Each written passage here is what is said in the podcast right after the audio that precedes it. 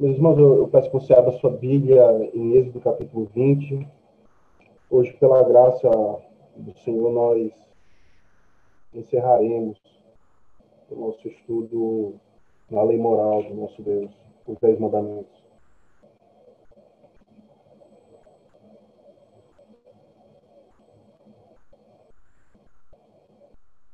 Após nós fazermos a leitura, eu, irei compartilhar o slide com os irmãos e assim nós daremos início à nossa aula. Desde o capítulo 20, como de costume, nós leremos o prefácio da lei do nosso Deus e logo após nós leremos, leremos o verso 17, que é o décimo mandamento. Êxodo capítulo 20, diz assim a palavra do nosso Deus. Então falou Deus todas essas palavras. Eu sou o Senhor teu Deus, que te tirei da terra do Egito, da casa da servidão. Verso 17. Não cobiçarás o teu próximo, não cobiçarás a mulher do teu próximo, nem o seu servo, nem a sua serva, nem o seu boi, nem o seu jumento, nem coisa alguma que pertença ao teu próximo. Até aqui a palavra do nosso Deus, meus irmãos. Como nós acabamos de ler, esse é o, é o décimo mandamento em está em Êxodo, capítulo 20, no verso 17, onde nos chama a não cobiçarmos a casa do nosso próximo, como também as suas demais propriedades, por assim dizer. A sua esposa, o seu servo, nem a sua serva, nem o seu boi, nem o seu jumento, nem coisa alguma que pertença ao teu próximo. Os irmãos, vamos ah, mais uma vez à presença do nosso Deus em oração, pedindo que Ele possa nos abençoar nesse momento de, de escola dominical, mesmo ah, nesse formato online. Oremos ao Senhor. Ó Pai, nós salgamos a Tua graça e pedimos o Teu favor nesse momento de, de aula, ó Pai. Assim como o Senhor, ah, por meio da Tua pregação, por meio da, da exposição da Tua lei, o Senhor falou conosco nessa manhã, nós pedimos que o Senhor continue a, a falar aos nossos corações por meio da Tua lei moral, ó Pai. Por meio do estudo dos Teus mandamentos. Nós pedimos a Tua graça porque sem Cristo sem o seu favor, sem a sua obra, nós não podemos cumprir a, a tua lei. Nós te louvamos porque Cristo cumpriu em nosso favor. E agora nos chama, por meio dele, por meio de sua justiça, por meio do seu mérito, por meio das suas forças, obedecermos a ti. É isso nós oramos ao Pai em Cristo Jesus. Amém. Amém. Meus irmãos, como, como de costume, nós usamos como base de interpretação a ferramenta para nós entendermos as doutrinas básicas da fé cristã, os nossos símbolos de fé. E o breve catecismo do Westminster, em sua pergunta de número 80 e 81, nos mostra o que esse mandamento nos exige e o que ele proíbe. Pergunta de número 80, então, pergunta o que exige o décimo mandamento. O catecismo responde: o décimo mandamento exige o pleno contentamento com a nossa condição, bem como disposição caridosa para com o nosso próximo e tudo que lhe pertence. Então, se nós pudéssemos ah, dizer ah, o escopo, o resumo, a síntese daquilo que esse mandamento ele exige, entendendo que ele não é apenas ah, algo que toca o meu exterior, mas principalmente o meu interior, o meu coração, é que eu devo estar pleno, eu devo estar satisfeito com aquilo que a providência do, do meu Deus ele me dá. O mandamento me exige o pleno contentamento com a nossa posição. Isso só pode ser possível quando nós entendemos que todas as coisas procedem da mão do nosso Deus, tanto as coisas boas como as coisas más, tanto a alegria como também a tristeza, tanto a prosperidade como também a adversidade. Uma vez que eu entendo que é Deus que rege a sua criação, é Deus que governa a, a, o seu povo, como também governa a minha vida. O que esse mandamento, esse mandamento vem ao meu encontro me chamando a reconhecer a Deus como meu Senhor, como é o que é repetido constantemente nos mandamentos, e principalmente no prefácio. E após eu reconhecer Ele como o Senhor da minha vida, eu passo então a estar contente com aquilo que procede a, das suas mãos. Eu passo a estar contente com a minha condição mas também, mas esse mandamento também exige uma disposição do coração caridosa para com o meu próximo e tudo aquilo que lhe pertence. Perceba que a cobiça, ela surge no coração daqueles quando eles estão descontentes com a sua posição e também quando eles não estão dispostos a servir ao seu próximo aquilo que eles carecem. Interessante nós entendermos essa, essa verdade, porque o apóstolo Paulo, em sua carta aos Efésios, após exortar os irmãos a aquele que roubava, aquele que furtava, não furte mais, mas trabalhe para ter com que acudir ao próximo, é um, é um, é um, é um, é um, é um princípio, é um raciocínio lógico o apóstolo Paulo dá, como também a Sagrada Escritura no todo nos dá. Ora, eu não trabalho para mim mesmo. É bem verdade que eu trabalho para sustentar a minha casa, para suprir as minhas necessidades, para suprir a necessidade dos meus que estão sobre a minha autoridade, que estão sobre a minha responsabilidade. Mas eu também trabalho para acudir aquele que carece, para acudir o necessitado, para favorecer a, ao meu próximo. Mas também o, o mandamento, ele, ele não para por aqui. Nós sabemos que o mandamento nos exige o contentamento, como também essa disposição de servir ao meu próximo, mas o mandamento também ele, ele traz algumas restrições, ele traz algumas proibições, como é da sua natureza. Como nós já vimos constantemente e tocando, e tocando nessa tecla, o, todos os mandamentos eles, eles possuem um aspecto positivo e um aspecto negativo. Nós já vimos o aspecto positivo, que é cultivar um coração contente com a condição que Deus nos dá, como também servir ao meu próximo. E agora o mandamento, em seu aspecto negativo, ele nos proíbe todo o descontentamento com a nossa condição, todo o movimento de inveja ou pesar à vista da prosperidade do nosso próximo e todas as tendências ou afeições desordenadas a alguma coisa que lhe pertence. Então, se o mandamento, em seu aspecto positivo, me exige de mim o contentamento do meu coração com as condições que Deus, na sua providência, tem me dado, por outro lado, o mandamento me proíbe estar descontente com a providência do Senhor. Porque o descontentamento, meus irmãos, ele não é manifestado apenas quando eu estou descontente com o meu emprego, com o meu trabalho, com a minha esposa, com a minha propriedade, com o meu apartamento, com a minha casa. Mas o descontentamento tem na sua raiz, tem no seu âmago, tem no seu centro o descontentamento com o próprio Deus. É como se nós disséssemos que aquilo que o Senhor nos dá não é bom. Ora, se Deus é, é, é, é, em sua essência bom, se Ele é a fonte de toda a bondade, como nós temos visto nas, reuniões, nas reuniões de oração, se Deus é, é, a fonte de toda a bondade, e tudo aquilo que Ele faz é bom, é perfeito, é justo, inclusive aquilo que Ele me dá, quando eu cultivo um coração descontente, quando eu estou descontente, descontente com, com aquilo que o Senhor me dá, no frigir, no frigir dos ovos, em outras palavras, eu estou dizendo que Deus, ele não é bom, ele não é sábio.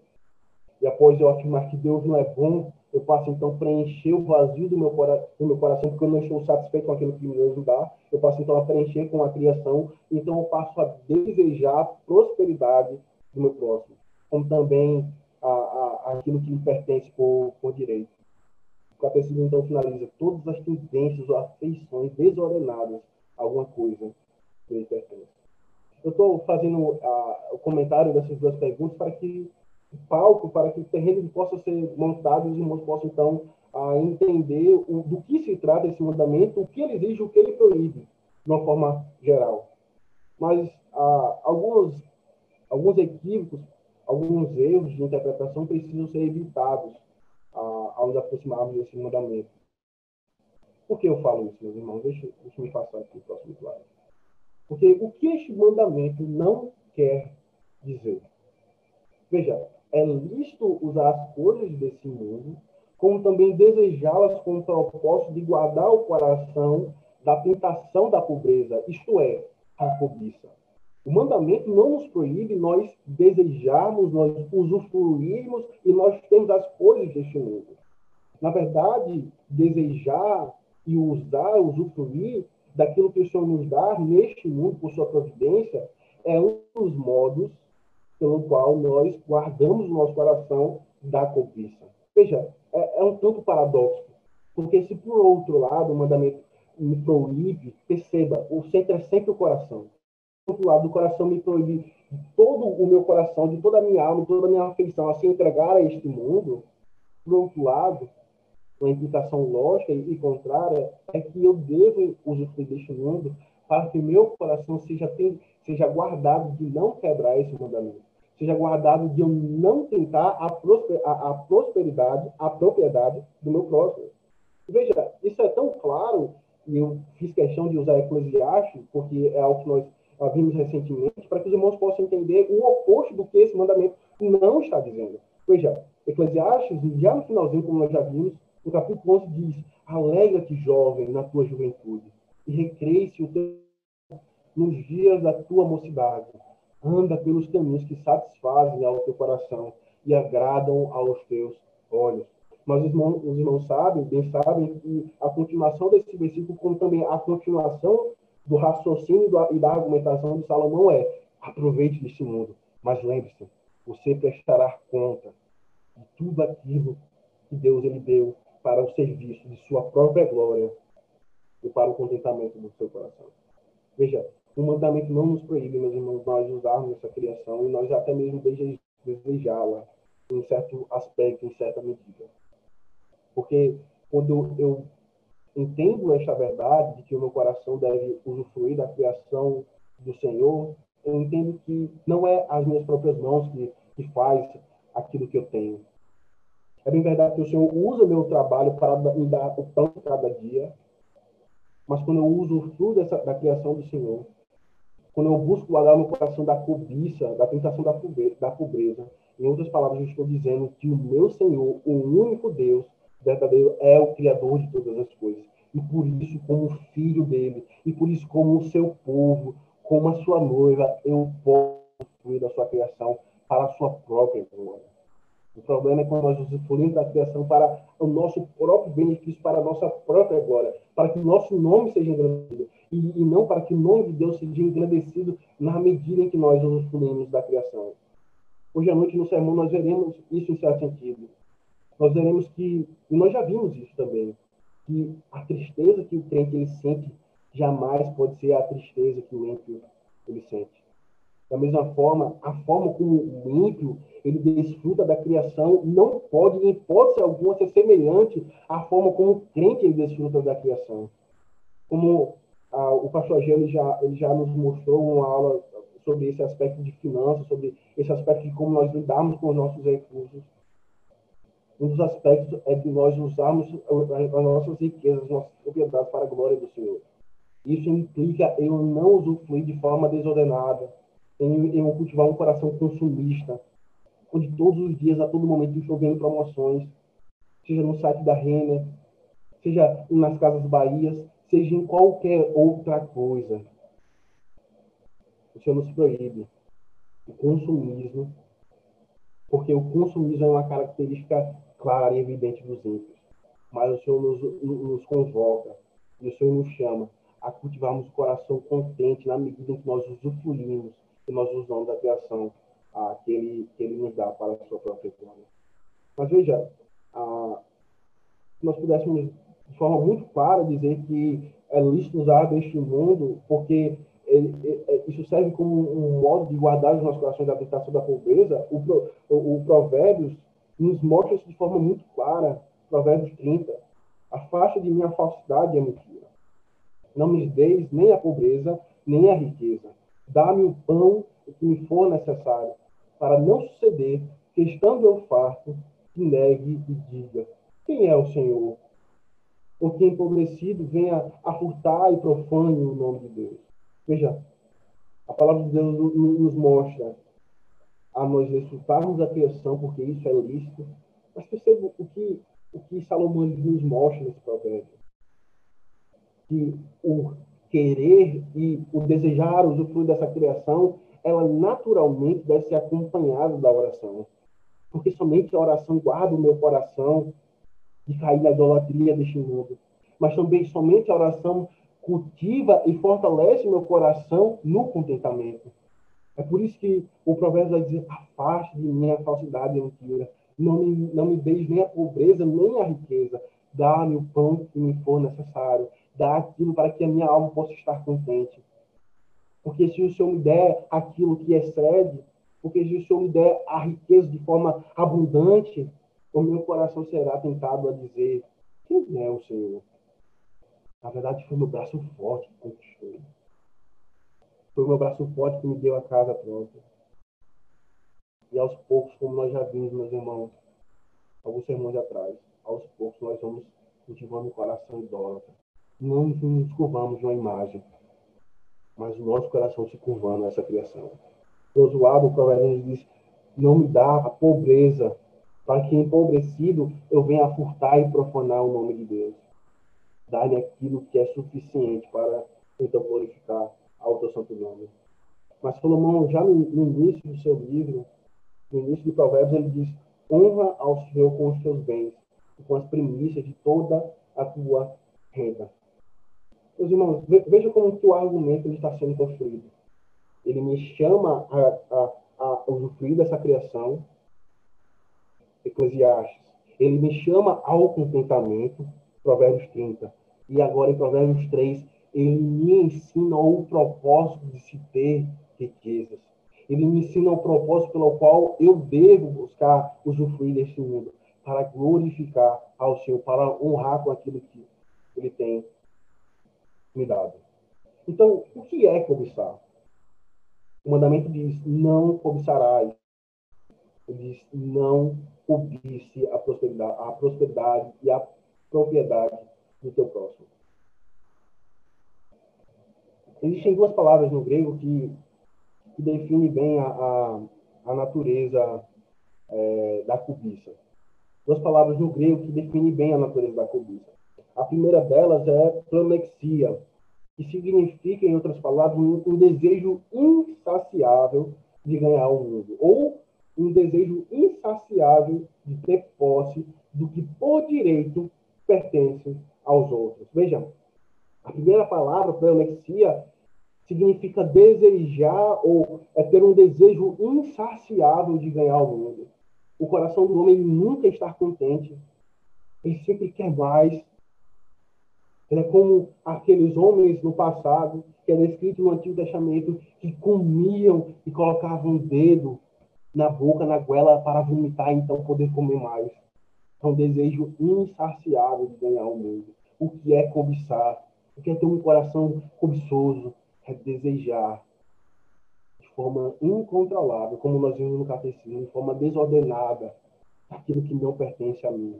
Ou desejar de forma desordenada, ou ter um desejo insaciável de ganhar mundo. Outra palavra que mostra a ideia e a natureza da cobiça é filaguria, ah, que seria o amor desordenado pelo mundo. É justamente aquilo que, que o catecismo ah, ele deixa de forma muito clara. É, eu tenho um amor desordenado pelo mundo. E a única coisa que pode guardar o meu coração da cobiça, a única coisa que pode fazer com que os meus sentimentos, os meus afetos, os meus desejos sejam ordenados, sejam organizados, é quando então me submeto à sabedoria de Deus.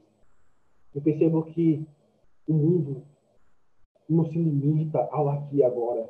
Perceba como que essa é uma frase que nós temos uma certa tendência de repetir, principalmente quando se trata sobre a vida após a morte. Mas essa, mas essa, também, mas essa frase, ela também me ensina a guardar o meu coração do descontentamento, como também guarda o meu coração da cobiça. É porque o mundo não se limita ao aqui e agora, é que não há necessidade de me entregar de forma deliberada, de forma desordenada a este mundo desejá-lo como se a vida fosse aqui e agora. Como se as riquezas que eu, eu, eu devesse acumular fosse para a eternidade, aqui e agora. Agostinho também define cobiça como sendo o desejo mais do que o suficiente. Novamente, meu coração nunca está contente. Eu nunca estou satisfeito com a providência do Senhor. Eu não estou satisfeito com com a providência do Senhor, me leva naturalmente a ter um coração desordenado, cobiça até a esposa do meu próximo, a propriedade dele, seus filhos. Como eu queria ter filhos tão inteligentes como os filhos de fulano de tal. Como eu queria ter uma esposa inteligente, bela, como a esposa de fulano de tal. Como eu queria ter um homem robusto, forte, poderoso, como fulana de tal tem com o marido. Eu nunca estou satisfeito. Desejo mais do que o suficiente, insaciável de ganhar o mundo. um desejo, plemexia, insaciável de ter posse do que por direito pertence aos outros. Provérbios 30 diz: A sanguessuga tem duas filhas, a saber, dá, dá, me dá, eu quero mais. Não estou satisfeito, Senhor. Eu quero mais da tua pena, Senhor. E aos poucos os meus olhos vão, ser, vão sendo passados. Eu passo então a, a cultuar o sol. Eu passo então a cultuar o dinheiro. Porque eu perdi de vista aquele que no seu governo me dá todas as coisas. Então, meus irmãos, nós, a, a partir de agora, veremos seis características de um coração cobiçoso. E essas seis características, não fui eu que elaborei, por assim dizer, mas essas seis características são as seis características que o puritano Thomas Watson ele traz em sua obra, no seu comentário sobre os Dez Mandamentos.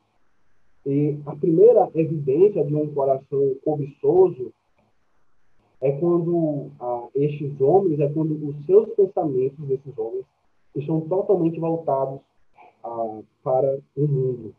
Ele nunca está satisfeito. É um homem que está totalmente com seus pensamentos voltados ah, para o mundo. Diferente de um homem piedoso, diferente de um crente, diferente de uma mulher cujo coração está guardado pela lei do Senhor, os seus pensamentos estão voltados para os céus e para aquilo que Deus ele promete em sua palavra. A promessa do Senhor é a sua herança. Cristo os seus atributos é o seu consolo. É suficiente para então satisfazer a sua alma, porque ele olha para os céus, ele percebe que lá Cristo está à sua direita, à, à direita de Deus Pai. Os pensamentos de um homem avarento estão totalmente voltados para o mundo, porque ele pensa novamente que a única coisa que ele tem para todo sempre é as suas riquezas.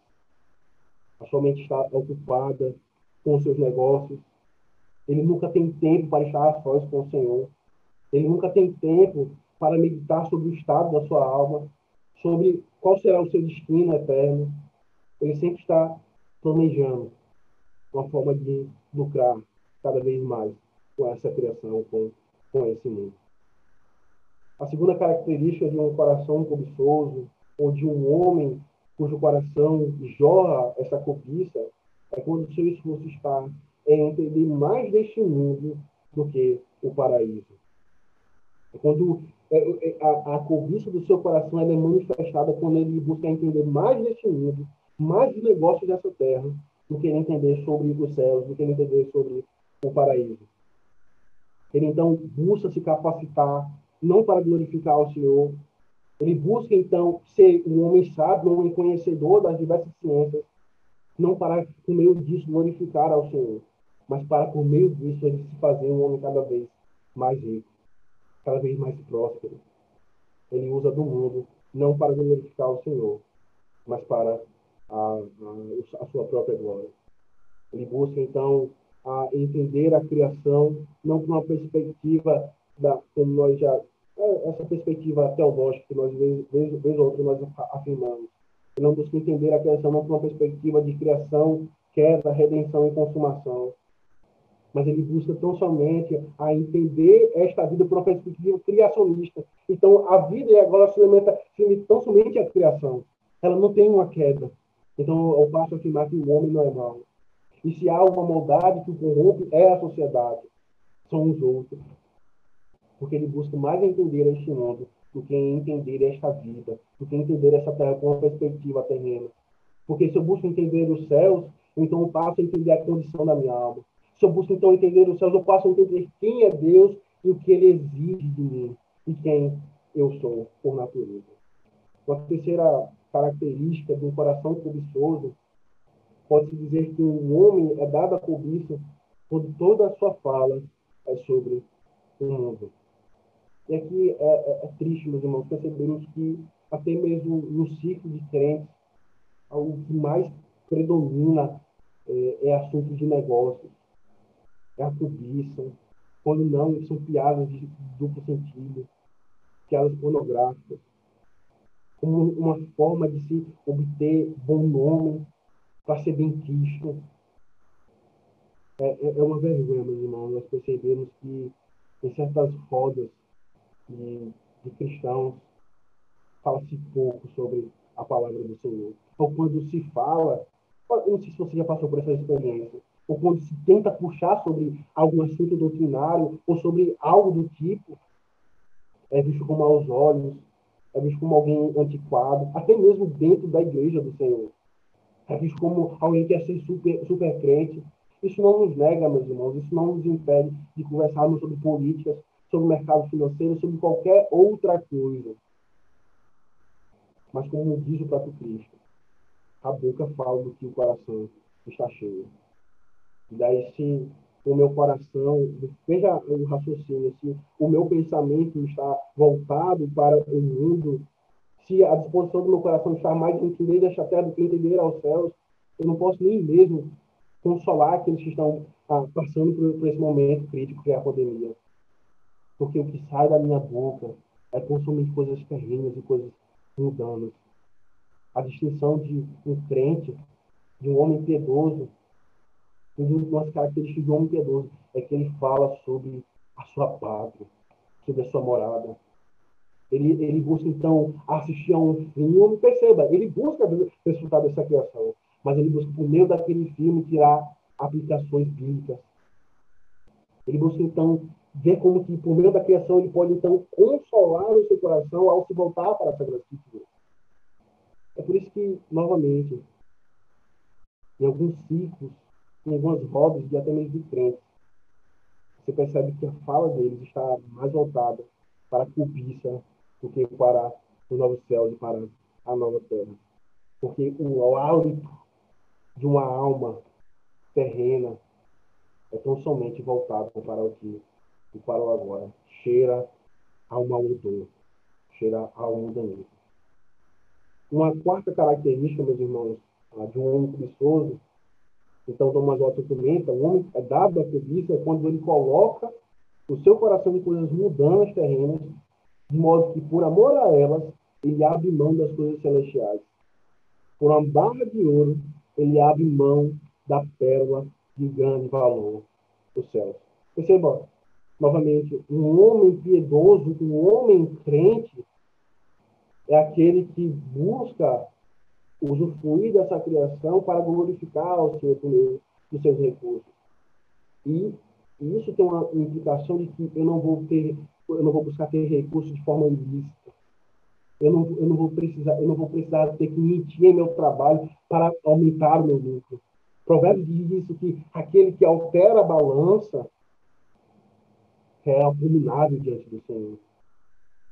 Justamente por causa disso. O coração do homem é levado à cobiça, quando ele não leva mais em consideração a forma que ele obtém. Quando ele coloca o seu coração em coisas mundanas terrenas, de modo que, por amor a elas, ele abre mão das coisas celestiais. Com a barra de ouro, ele abre mão daquilo que o Senhor promete. Ora, se não foi ah, isso que aconteceu com o jovem rico, onde o Senhor vai ao encontro dele e ele disse, na verdade, o jovem vai ao encontro dele dizendo, mestre, eu tenho obedecido aos seus mandamentos. E o Senhor, no finalzinho de sua conversa, disse, vende tudo. Vende todas as suas propriedades e siga-me. Mas a, a, a, a, continuação da narrativa mostra que aquele jovem, ele se entristeceu, porque o seu coração estava totalmente enraizado neste mundo, de modo que ele desprezou as coisas celestiais. Ele preferiu se separar de Cristo do que se separar dos seus bens, do que se separar das suas posses. Perceba como que a cobiça, meus irmãos, ela se mostra, ela mostra a, a face da sua gravidade. Homens estão dispostos a rejeitar e a se separar de Cristo do que, se, do que rejeitar e separar das suas posses. Em quinto lugar, meus irmãos, um homem é dado à cobiça quando eles se sobrecarregam com os negócios do mundo. Perceba, ele toma para si tantos negócios, ele toma para si tantos empregos que não consegue encontrar tempo para servir a Deus. E é muito comum isso. Um indivíduo que tem três empregos, um indivíduo que nunca cessa de trabalhar, ele mal tem tempo de se alimentar bem. Ele mal tem tempo de estar com os seus filhos. É por isso que os seus filhos são criados por, pelos avós, são criados pelas babás, são criados por outros familiares, menos pelos próprios pais, porque o coração cobiçoso de um homem está voltado, está sobrecarregado, os seus negócios mudando. Ele não consegue ter tempo para servir ao próximo, como nós já vimos. Como ele não consegue ter tempo para estar a sós com Deus, para servir a Deus. É por isso, então, que ah, nós, sem esperarmos e sem pensarmos, porque nós temos uma tendência de examinarmos alguns casos de forma superficial, mas aí perceba, alguns crentes eles não conseguem, eles não têm tempo para participar das programações da igreja. Justamente por causa disso. Não é porque o trabalho pega tempo demais, é porque o seu coração está no trabalho. Porque ainda que ele tiver, porque ainda que ele venha ter um dia exausto, ainda que ele venha ter um, um dia trabalhoso, cansativo, se ele entende que a sua herança é o Senhor, ele vai exausto ainda assim para a reunião de oração. Ele vai exausto ainda assim para a reunião de doutrina. Como é comum aqui nas, nas igrejas do, do, Nordeste. Tem dois dias, uma reunião de oração e uma reunião de doutrina. Ainda assim ele vai exausto. Porque ele trabalha para servir ao seu próximo. Ele trabalha para glorificar o Senhor. Mas o seu trabalho não é o seu Deus. Ele tem tempo para servir ao Senhor. Ele tem tempo para estar com seus familiares, para estar com a sua esposa, para educar e criar os seus filhos. Quando o homem está sobrecarregado, meus irmãos, nós podemos assim dizer que ele se assemelha a Marta. Marta estava preocupado com muitas coisas, de modo que não tinha tempo para estar a sós com o Senhor como Maria estava. É por isso, então, que Marta critica a Maria. Ó oh, Senhor, será que, será que não, tu não falarás nada para Maria? Eu estou aqui a, a te servir, arrumar a casa, Maria está aí sentado, sentada a te ouvir texto responde, Maria escolheu a melhor parte.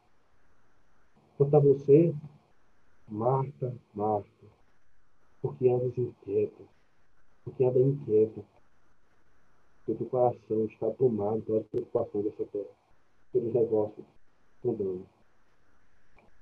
A sexta e última característica, meus irmãos, de um coração cobiçoso é que este homem é dada a cobiça quando o seu coração está tão focado no mundo que para obter algo ele não se importa em utilizar meios ilícitos. É aquilo que nós já vimos de forma indireta. Ele não leva em consideração se aquilo que ele está fazendo é algo lícito. Ele não leva em consideração se aquilo que ele está fazendo profana ao nome do Senhor. Porque ele está mais preocupado em obter lucro, ele aumentar a sua conta bancária ele não, está nem aí se é por meios justos ou não.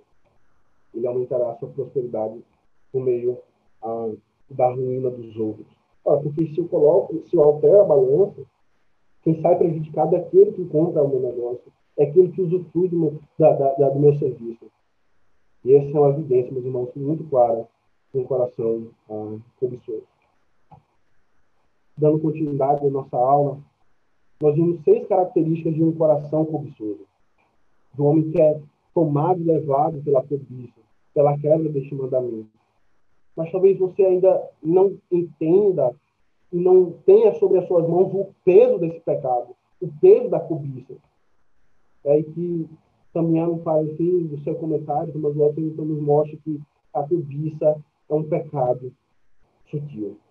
Ora, porque facilmente nós podemos nos esconder por meio tá, do nosso trabalho, ao dizer, não, eu trabalho tanto, eu passo o dia todo no trabalho, eu chego em casa, o meu pensamento está voltado para o trabalho, porque eu quero dar o melhor para minha família.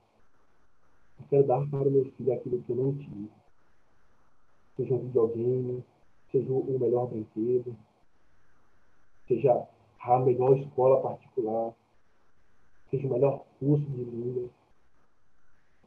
E daí, aos poucos, a cobiça ela vai sendo escondida por meio do manto da religiosidade, da falsa piedade. É por isso, então, que a cobiça é um pecado grave, porque, porque, ele é um pe... porque ele é um pecado sutil. Ela esconde a sua vergonha, ela esconde a sua podridão por meio de argumentos piedosos. Eu quero dar o melhor para a minha família. Eu quero poder me vestir bem. Novamente, nada, nada de errado, meus irmãos, em nós nos esforçarmos para dar uma boa educação, para nós esforçarmos suprir a necessidade das nossas famílias. mas facilmente nós respondemos às reais intenções dos nossos corações por meio de argumentos piedosos. Em segundo lugar, meus irmãos, a cobiça ela mostra a sua gravidade, porque é um pecado perigoso, pois ela põe em xeque tudo o que é bom. Ela põe em xeque tudo o que é bom. Ela se esconde por meio da cobiça. Ela se esconde por meio da vontade de, de virtude e de piedade. Mas, ao mesmo tempo, ela põe em xeque todas as virtudes que é boa. É por isso que a, a cobiça ela é um inimigo, ela é um inimigo da graça. Ela é inimiga do contentamento. Porque eu nunca estou satisfeito com aquilo que o Senhor tem me dado. Eu nunca estou satisfeito com o pouco. É por isso, então, meus irmãos, que, que muitos sermões que são proferidos na igreja de Vila Guarani ou em qualquer outra igreja jazem mortos e enterrados em corações terrenos e mudantes, em corações cobiçosos, que querem sempre mais essa terra. É por isso que, que pregar e falar, ao confrontar muitos crentes, ao dizer que vocês têm as suas vidas mais preciosas do que o Evangelho, é por isso que isso fere tanto aos nossos corações. É porque nós queremos passar toda a eternidade, se fosse possível, neste mundo, na terra. É por isso que muitos sermões não, não, não, não, não têm o seu efeito. Eles jazem mortos enterrados em corações, mudando o terreno. Como os outros vai dizer, pregamos aos homens que eles levem os seus corações aos céus, mas como eles podem fazer isso se os seus corações estão voltados e enraizados e, e, e acorrentados nesse mundo? Como nós podemos pregar aos homens que eles levem os seus corações aos céus? Se os seus corações, o que predomina em seus corações é a cobiça, é o poder cada vez ter mais dessa criação. É por isso que a vida ela tem se tornado uma idolatria em nossas vidas. Por isso que eu disse, meus irmãos, nós não podemos cantar, nós não podemos orar dizer a tua graça é melhor do que a vida. Enquanto você realmente entender que verdadeiramente Cristo é melhor até mesmo que a sua própria vida. É muito fácil nós orarmos, dizermos que os missionários estão cumprindo o nosso dever, quando, quando na verdade nós, nós não queremos entender um pouco da ousadia de pregarmos o Evangelho e de vivermos como tal, como homens e mulheres cuja, cuja verdadeira pátria é os novos céus e a nova terra. A cobiça, em terceiro lugar, meus irmãos, é um pecado grave porque este mandamento, em certo sentido os demais também, nos leva a quebrar os demais mandamentos. Veja, o Novo Testamento vai dizer que o dinheiro, o amor às riquezas, o amor ao dinheiro é a raiz de todos os males. Ora, a cobiça é a raiz de, todos os demais, de, de todas as demais quebras dos demais mandamentos. O primeiro mandamento diz: Não terás outros deuses diante de mim. Ora, e qual é o Deus do avarento? Qual Deus homem cobiçoso? Se não Mamon, se não a riqueza, se não a prosperidade. Ele tem o, ele tem, ele tem um Deus, e esse Deus é o ouro, a quem ele se curva, a quem ele se desgasta, a quem ele perde o seu tempo, até mesmo matando a sua esposa e a, e a criação dos seus filhos. Porque ele está preocupado com o pão cada dia. E não é uma preocupação lícita nem piedosa, mas é uma preocupação idólatra, porque mamon é o seu Ora, a cobiça, ela quebra o segundo mandamento, porque o que, é que diz o mandamento? Não farás nenhuma imagem de escultura. Ele vai dizendo, nem céu, nem na terra, nem, nem se incline diante dela. O homem avarento, o homem cobiçoso, ele se curva não diante de uma imagem, não diante de Maria, não diante de qualquer outro ídolo, mas ele se curva diante da imagem que ele está impressa na nota. Na imagem que está impressa no dólar, no real, no peixe, está impressa na nota de 100 reais. O pecado da cobiça, meus irmãos, mostra sua gravidade quando quebra também o terceiro mandamento. O terceiro mandamento diz: Não tomarás o nome do teu Deus em vão. Para se não foi isso que Absalão fez para com seu pai. A Sagrada Escritura diz que Absalão desejava e cobiçava a coroa do seu pai, desejava o trono do seu pai. E então afirma que, pelo nome do Senhor, ele faz um voto ao Senhor, dizendo que ele iria tomar o trono do seu pai. Perceba, a cobiça nos leva até mesmo a tomar o nome do Senhor em fazendo votos que nós ah, não podemos cumprir, ou votos que profanam ao seu nome. A cobiça também, meus irmãos, quebra ao quarto mandamento. Ora, o que diz o quarto mandamento, como nós já vimos de forma bem minuciosa e detalhada? O mandamento diz, lembra-te do Shabat, lembra do descanso, lembra do dia que você se encontrará com o teu Deus. Mas como pode um homem cobiçoso guardar o dia do Senhor, guardar o Shabat, se a sua preocupação, se o seu coração está com os negócios da segunda-feira, se as suas preocupações estão com o prejuízo que ele teve na sexta-feira, ele não consegue santificar o dia do Senhor, porque o seu coração está voltado para os negócios dessa terra. É por isso que é tão difícil um feirante, um negociante, um empresário, ele abrir o seu, ele não abrir o seu negócio no domingo. Porque ele sabe que a maioria dos negócios, muitas vezes, se dá o seu maior lucro nos finais de semana no domingo. Ora, o shopping, como não abrir uma loja no shopping, se é justamente no domingo que todos vão para o shopping? Como não abrir a minha barraquinha na feira, se é justamente no domingo que todos vão para a praça e ali se alimentam, comprando verduras e, e, e frutas? Um homem cobiçoso, ele não consegue guardar o quarto mandamento. E a cobiça mostra a sua gravidade, porque também transgride e quebra, e quebra ao dia do Senhor. Mas a cobiça também, meus irmãos, ela é uma violação do quinto mandamento que diz honra ao teu pai e tua mãe, porque o avarento ele está disposto até mesmo a matar o seu pai para ter recursos. E daí nós, ah, por questões de tempo e contexto, nós não estamos familiarizados com essa linguagem, mas é por isso, então, que pecado do filho pródigo foi tão, foi tão grave para o seu pai, foi tão revoltante para o seu irmão, porque naquele contexto, pedir a sua herança, pedir a sua parte, que era por direito, antes do seu pai morrer, era como se ele estivesse desejando a morte do seu pai, porque a herança era dada mediante o falecimento do patriarca. É por isso que o pecado do filho pródigo foi tão horrível, por assim dizer. Ele desejou a morte do seu pai por causa da sua cobiça, por causa do seu amor às riquezas. É por isso que a cobiça ela quebra o quarto mandamento diz, honra ao teu pai e tua mãe. A cobiça também, meus irmãos, ela quebra ao sexto mandamento que diz não matarás, quando muitas pessoas estão dispostas a matar para estarem no poder. Ora, se não é isso que vez ou outra sair nos jornais ou, ou até mesmo em, em, nos jornais que não possuem uma certa visibilidade, certo político ou, ou, determinado empresário mandou matar uma pessoa que estava ameaçando o seu poder, que estava ameaçando os seus negócios, porque o seu coração é tomado pela cobiça.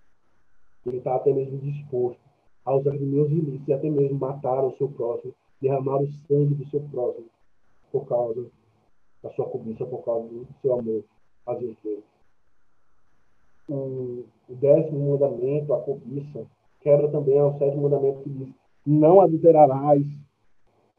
Quando muitos homens gastam os seus recursos com prostitutas, com prostitutas, ou pagam a internet de sua casa para acessar sites pornográficos.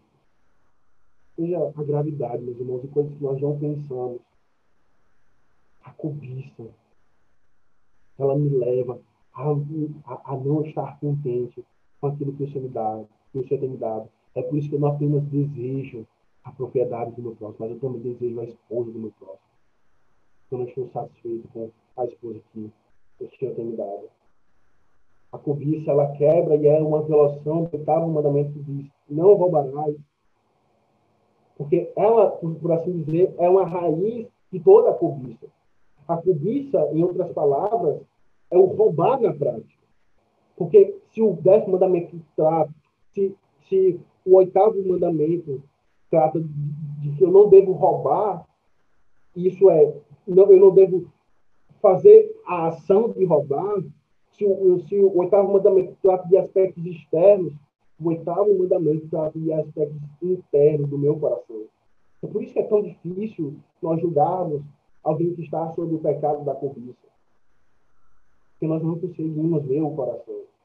Porque o sétimo, o oitavo mandamento fala: eu não devo roubar. Eu não devo tirar a propriedade do meu próximo. E o décimo mandamento diz: você não deve desejar em teu coração. Você não deve apontar com as suas afeições aquilo que não lhe pertence, aquilo que não é por direito.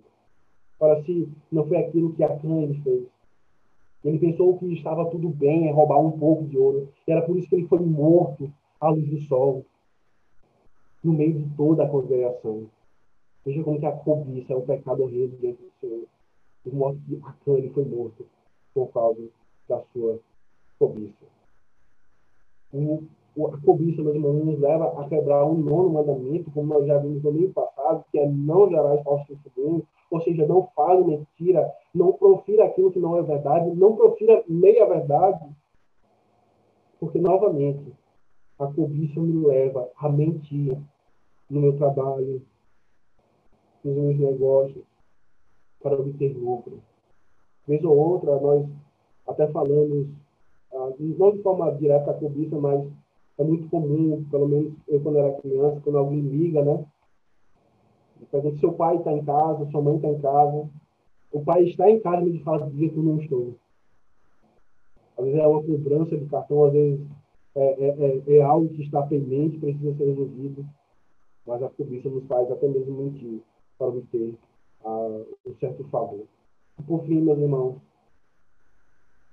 o, o décimo mandamento, não cobiçarás, é uma transgressão tão grave, porque me leva a cobiçar aquilo que pelos esforços de outrem. Ora, eu cobiço aquilo que o meu próximo se esforçou para ter. Eu não quero me esforçar, mas eu me esforço para tirar o proveito do esforço do meu irmão. Porque mamon é o meu coração. É, isso, é por isso que o pecado da cobiça é tão violento. Porque transgride, transgride os dez mandamentos, assim dizer. A cobiça, meus irmãos, é desonroso para, para a religião. Porque os homens, eles não estão preocupados com a condição da sua alma. Eles não estão preocupados com aquilo que Deus tem a dizer ao, ao homem por meio de sua lei. Porque os seus corações estão voltados para as coisas dessa terra, de modo que não tem tempo para, a, a, para ouvir a voz do seu Criador. Por isso que a cobiça é tão grave, meus irmãos, porque ela mata a religião, por assim dizer. Ela mata aquilo que Deus tem a dizer por meio da sua palavra. E eis o contraponto. Quanto mais o meu coração estiver no céu, quanto mais eu desejar da, da, da pátria celestial, menos a terra terá em meus corações. Quanto mais for elevada a graça, menos terreno será o meu coração. Thomas Watson, alguém que é fantástico em suas administrações, ele diz: quanto mais alto está o sol, mais curta é a sombra. E quanto mais perto está o sol, maior é a sombra. Quanto mais alto meu coração está, menos da terra meu coração tem. Mas se a terra está próxima do meu coração, os céus a pátria celestial estará distante da minha alma. A cobiça, meus irmãos, ela nos expõe à aversão a Deus. O avarento, como nos é dito no Salmo 10, ele rejeita ao Senhor. O Salmo 10 vai dizer: Pois os ímpios se gabam dos desejos dos seus corações. Aqueles ávidos por ganho amaldiçoam e renunciam ao Senhor. Aqueles ávidos, aqueles desejosos, aqueles incansáveis por ganho, amaldiçoam e rejeitam ao Senhor. A cobiça mostra a sua, a sua gravidade, porque ela nos expõe à aversão, ao ódio, ao negar a Deus. E por fim, meus irmãos, a cobiça precipita os homens à ruína e os exclui do céu. Para assim não é isso que o apóstolo Paulo diz. Os idólatras, os avarentos, eles não têm parte no reino de Deus. Eles não podem passar a eternidade junto ao seu Criador. Querem ficar ricos, como diz o apóstolo aqui, em sua carta a Timóteo, aqueles que querem ficar ricos caem uma grande armadilha em muitas corrupções, porque se afogam na perdição. Assim como nós vimos quinta-feira, nessa nessa reunião de oração, que é da natureza da abelha ela produzir mel, e ela só ataca quando é provocada. O avarento ele se assemelha a uma abelha que cai em um balde, em uma barriga de mel e lá se afoga. Os que querem ficar ricos caem em uma armadilha, imundas concupiscências e se afogam os homens na perdição. É como ah, aqui em Recife tem, por causa do rio Capibaribe, mas em outros países é mais comum também. Ah, os homens que trabalham com, com balsas, com, com, com, com transportes de pessoas por meio de rios. Como o Jota vai dizer, é um homem que, que, que busca ter mais passageiros para aumentar a sua tarifa, mas sem se dar conta, o seu barco é afundado por causa da sua cobiça. Ele chama mais pessoas para dentro do seu barco por causa do lucro, mas sem se dar conta, o seu barco está afundando. Assim é o homem cobiçoso. Recebe tanto dinheiro para aumentar sua prosperidade e se afoga na sua perdição. Os idólatras, os avarentos, não têm parte com o reino dos céus. Qual a cura para um coração cobiçoso, então, irmãos? A lei do Senhor, ela nos confronta, a lei do Senhor, ela mata o nosso ego, ela é como uma espada que penetra o nosso coração terreno. Como nós, então, podemos matar e mortificar esse pecado do nosso coração? A primeira delas é usando a fé. A, fé que consola e fortalece não apenas as minhas convicções a respeito do meu Salvador, mas a fé também é aquilo que guarda o meu coração de transgredir a lei do Senhor. João vai dizer em sua primeira carta: Esta é a vitória que vence o mundo, a nossa fé. Perceba, a raiz da cobiça é a minha descrença, é a minha incredibilidade na providência do Senhor, que Ele suprirá todas as minhas necessidades. A falta de fé faz com que eu diga que não há um Deus. A falta de fé este Deus ele tá, ele, ele esteve até disposto a morrer por mim, mas ele não é um Deus que está disposto a cuidar de mim. Ele está mais disposto a cuidar da criação do que cuidar dos seus filhos. É isso que a falta de fé ela faz. É por isso então que, que a fé é o meio pelo qual nós não apenas iremos fortalecer as nossas convicções, não apenas irá irá guardar os nossos corações, mas também irá fortalecer a minha fé no Pai Celestial, que irá cuidar tanto da minha alma como também irá cuidar do meu corpo. Porque a fé ela purifica meu coração e me torna satisfeito no Senhor. Uma segunda forma de, de nós mortificarmos e curar o nosso coração cobiçoso é lembrar de nossa estrutura. O Salmo 103, como nós lemos nessa manhã, diz: Pois ele conhece a nossa estrutura e sabe que nós somos pobres.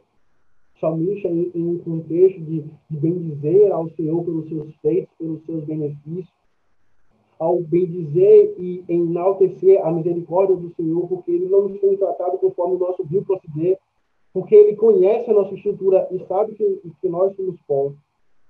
Nós podemos usar desta realidade para modificar um coração preguiçoso. O puritano Stephen Chernoff, em sua obra, ele vai dizer que a, a sua obra onde trata sobre a bondade de Deus, como nós já vimos de forma detalhada, de forma uh, breve, dizendo que a essência de Deus é que ele é bom, e porque ele é bom, ele, ele pode salvar o homem, é porque ele é bom, é que ele pode ser misericordioso.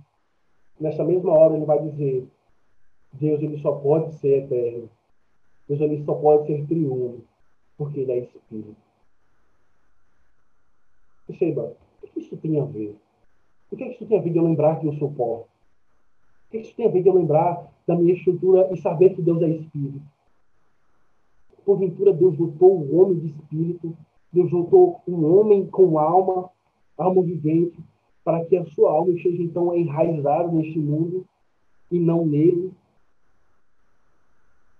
A verdadeira satisfação, o verdadeiro contentamento só pode ser alcançado quando estou satisfeito em meu próprio Deus. Como disse o Pai, Deus ele é mais glorificado em mim quando estou satisfeito nele. E ao lembrar de minha estrutura, ao lembrar que eu sou pó, eu passo então a ter os meus olhos voltados para os céus, para aquele que me deu a vida. Porque o meu Pai, porque o meu Senhor, ele é Espírito. É por isso então que ele me dotou de Espírito, é por isso então que o meu coração nunca está satisfeito com a criação. É porque a criação não foi feita para satisfazer o homem. Somente o Senhor pode satisfazer plenamente aos nossos corações e assim mortificar o coração cobiçoso.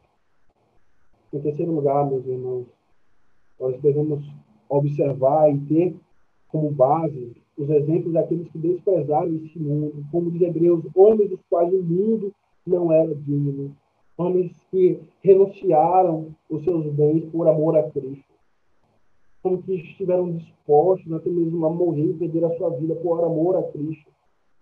Porque eu só estou disposto a morrer por Cristo quando o meu coração não está voltado neste mundo. Mas se meu coração está voltado neste mundo, a semelhança do carcereiro, a minha vida é o maior bem, é a minha maior prosperidade. Como diz o carcereiro, se eu ia ser morto pelo Estado, porque essa era a punição capital, de um soldado romano deixar prisioneiros serem soltos, era a morte. Se eu se ser morto pelo fio da espada do Estado, que eu mesmo tire a minha vida, porque a minha vida é o meu maior bem. Mas é porque Cristo morreu e ressuscitou. É que agora a minha vida ela passa a ser algo insignificante. Porque Cristo ganhou tudo. Que eu diminua, que eu morra, que eu desapareça. Porque Cristo ele seja evidenciado na administração dos meus bens, no meu contentamento, na forma como eu vivo a minha vida. A terceira forma de nós curarmos o coração cobiçoso, meus irmãos, é nós orarmos ao Senhor, pedindo uma mentalidade celestial, uma mentalidade peregrina. Eu desfruto dessa criação. Eu moro neste mundo, mas eu não pertenço a esse mundo. Eu sou um peregrino, eu estou de pastagem. Se eu não cultivo isso, se eu não cultivo essa mentalidade peregrina, meus irmãos, eu não posso estar contente. Eu não posso dizer que o Senhor é a minha porção mesmo dentro de um leito de hospital. Como também eu não posso estar contente no Senhor. Porque ainda que eu tenha poucas condições nessa vida, ainda que o pão esteja me faltando nesta vida presente, eu sei que no novo céu e na nova terra eu terei o maná em abundância eu irei herdar nas mansões celestiais, nas ruas de ouro. Se eu perco de vista os novos céus e a nova terra, eu sou tudo. Eu sou tudo, menos um cristão. Menos um cristão. Que o Senhor possa estar, que o Senhor possa então possa, que o Senhor então possa nos abençoar, meus irmãos, mortificando a cobiça dos nossos corações, a nossa falta de contentamento em sua providência e a nossa incredulidade ao dizer que Ele é suficiente para nos salvar, mas Ele não é poderoso o suficiente para suprir as nossas necessidades. Que o Senhor então nos abençoe, conduza os nossos corações a Cristo, aquele que nos ensina, aquele que nos capacita a obedecer não somente o décimo mandamento, mas os demais mandamentos, para a glória do Senhor. Amém.